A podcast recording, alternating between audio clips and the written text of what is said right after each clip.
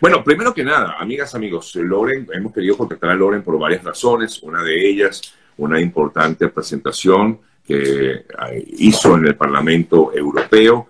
Y hay otras cosas que también me gustaría hablar con Loren, pero quisiéramos comenzar con esto que creo que es más importante, eh, lo que es noticia justamente en el día de hoy. Esta, esta labor que realiza Loren, como recordamos, eh, Loren es el premio Sájarov eh, por justamente la lucha por los derechos humanos en el mundo y en este caso, pues ayer estuvo presente en este Parlamento Europeo. Cuéntanos, Loren, eh, de qué se trató eh, esta presentación y qué beneficios tendría para justamente lo que está ocurriendo en estos momentos en Ucrania ante esta arremetida de parte de Rusia. Loren, buen día. Bueno, Sergio, sí, efectivamente, ayer tuve la presentación del primer informe eh, de la Misión Internacional de Derechos Humanos por Ucrania, eh, que me ha tocado encabezar. Eh, tengo esa responsabilidad, esa tarea. Y, bueno, ayer, a un mes de la guerra, pude presentar el primer balance de la misión. Esta misión internacional de derechos humanos por Ucrania es una tarea en favor de Ucrania, en favor de los derechos humanos del pueblo ucraniano, y bueno, tiene como principal objetivo recabar todas las evidencias, pruebas, testimonios que servirán para juzgar a Vladimir Putin por crímenes de guerra. Desde el día uno de la invasión de Vladimir Putin a Ucrania, la Fiscalía respondió positivamente a la denuncia, a la, Fiscalía de la Corte Penal Internacional. Eh, nuestro compañero, el abogado Juan Carlos Gutiérrez, el mismo día interpuso un escrito la fiscalía respondió positivamente. Esto es algo, como tú lo debes saber y como el mundo lo sabe, pues bueno, sorprendente. Eh, una respuesta tan rápida y un entusiasmo tan, tan eh, peculiar de la Corte Penal Internacional, por lo cual no podemos desaprovechar esta oportunidad. El fiscal también se movilizó a Polonia y a Ucrania y, bueno, nosotros tenemos que eh, llevar todas las pruebas y evidencias posibles de lo que está pasando en Ucrania para determinar las responsabilidades de Vladimir Putin. Estamos viendo... ¿Por, qué, por, qué, participas tú en ello, eh, Loren? Ok, eh, bueno, primero porque soy venezolano y los venezolanos de una otra manera somos víctimas indirectas, casi directas del régimen de Vladimir Putin. Segundo, los venezolanos siempre hemos clamado atención y apoyo a la comunidad internacional. Y creo que de la misma manera debemos responder cuando nos lo solicitan. Tercero, eh, bueno, yo soy defensor y me he dedicado a, la defensa de los derechos humanos y no puedo eh, quedarme de brazos cruzados. Cuarto, soy, eh, tengo la responsabilidad Sájaro y recordemos que Andrei Sájaro representa justamente el espíritu de la lucha contra las imposiciones eh, eh, de Rusia. Andrei Sájarov era un científico ruso que se levantó contra su propio régimen eh, por las pretensiones nucleares de armamento nuclear que tenía. Por lo cual, como, como Sájarov, me ha tocado representar y dirigir esta tarea. yo no soy el único Sájarov ahorita activo en esto. Recordemos que otro compañero Sájarov, como Lev Sestov, ucraniano, cineasta ucraniano que estuvo preso en, Moscú varios años, eh, se encuentra ahora eh, combatiendo en, Kiev. Eh, Alexei Navalny, también Sájarov ruso, se encuentra preso y sin embargo se ha levantado y ha alzado su voz de protesta pidiendo a todos que rechacemos esta invasión. Y bueno, Mm, no podemos quedarnos de brazos cruzados. Una derrota de Putin es una victoria no solamente para Ucrania, sino también para Venezuela. Claro. Porque, porque Loren, eh, discúlpame, te, quebraste, ¿no? Me llamó la atención al, nombrar a, a, tus compañeros Sájarov. Em, te quebraste. Eh, sé que es muy duro para ellos, ¿no? Sobre todo vivir esta, esta, este momento. Tú lo viviste de alguna manera. Eh, quizás no en la misma magnitud, pero es otro tipo de, de, situación la que tú, la que tú viviste. No, no es sencillo estar, sobre todo, eh, luchando por estos derechos humanos cuando tú no ves que se hacen que se respetan, eh, Loren, y sobre todo en medio de esta, de, de, esta guerra. Tú nombrabas incluso a Navalny, Navalny en medio de todo esto, preso y además le dicta una condena de nueve años de, cárcel por presuntos delitos cometidos. En fin, continúa esta arremetida en, en contra de quienes luchan por, por, por, la verdad. Tú decías, entre otras cosas, que esto no Ajá, repíteme, repíteme, Lore, que se me fue la, la, transmisión unos segundos.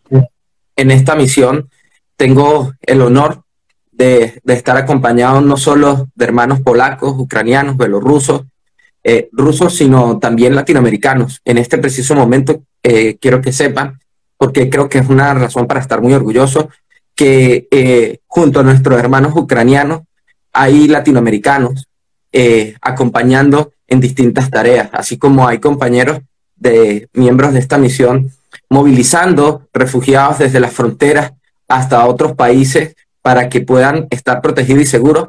Hay compañeros documentando y registrando todo lo que pasa en la frontera y hay compañeros en Kiev, en Lviv y en Irpin, en varios lugares de Ucrania, acompañando a nuestros hermanos. Eh, vuelvo y repito, esto es una lucha de todos y, siento que los venezolanos, eh, justamente nosotros, los venezolanos, debemos ser muy solidarios porque hemos vivido lo que es estar solo frente a, la opresión. Así que eh, pido de todo corazón a todos nuestros hermanos venezolanos y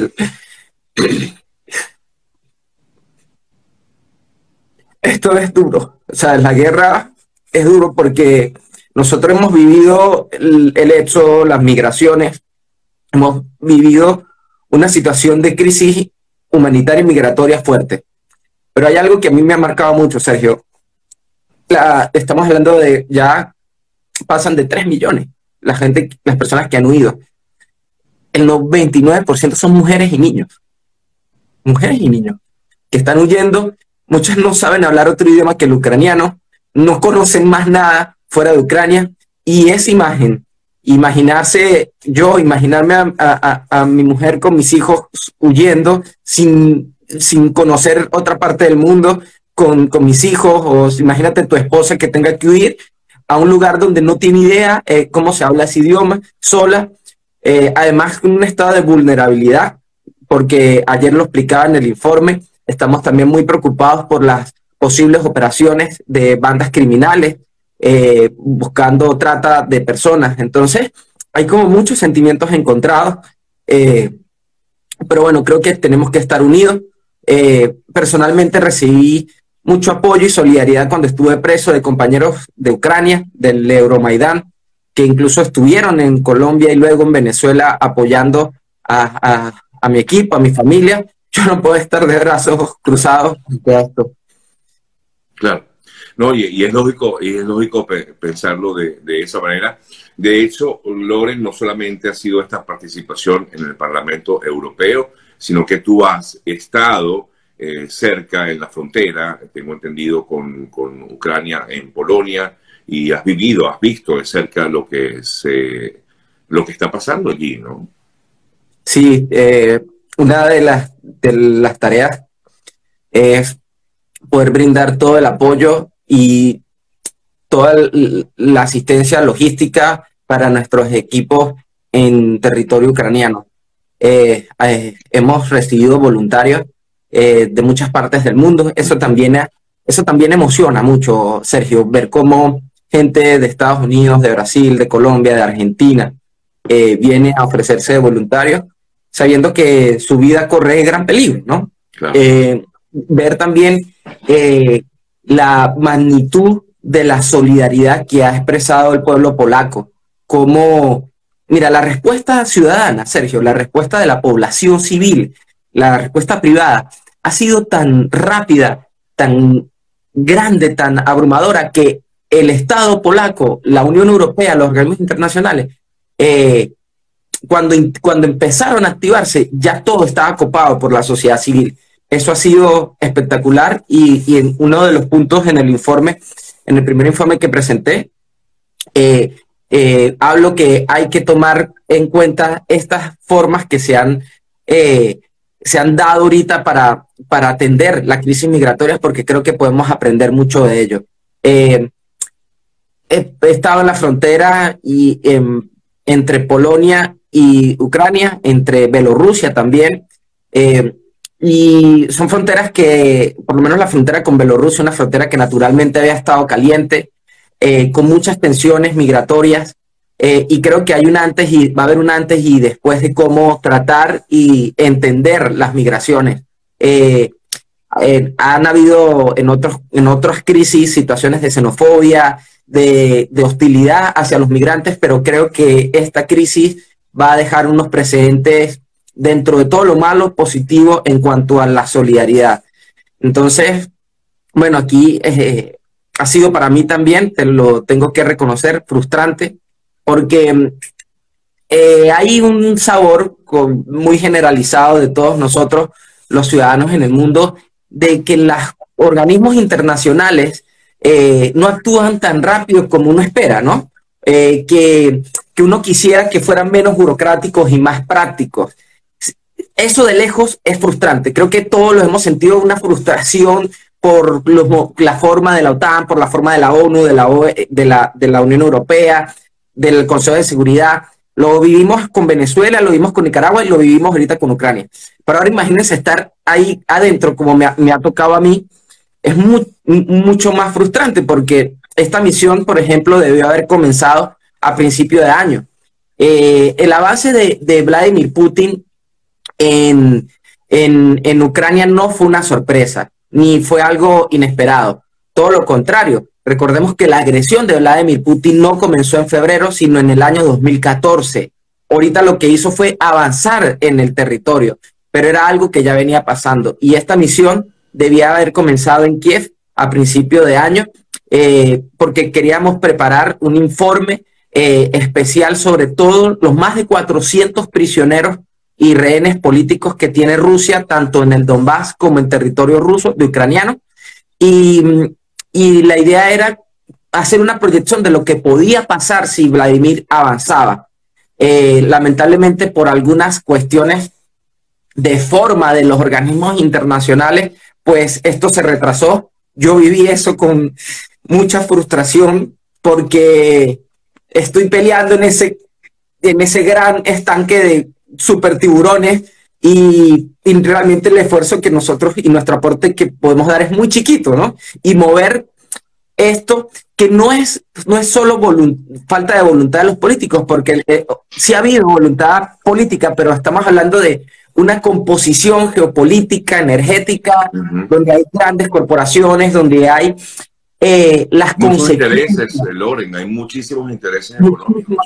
Entonces, eh, eh, hubo una falla en la política energética europea que la estamos pagando con muchas vidas.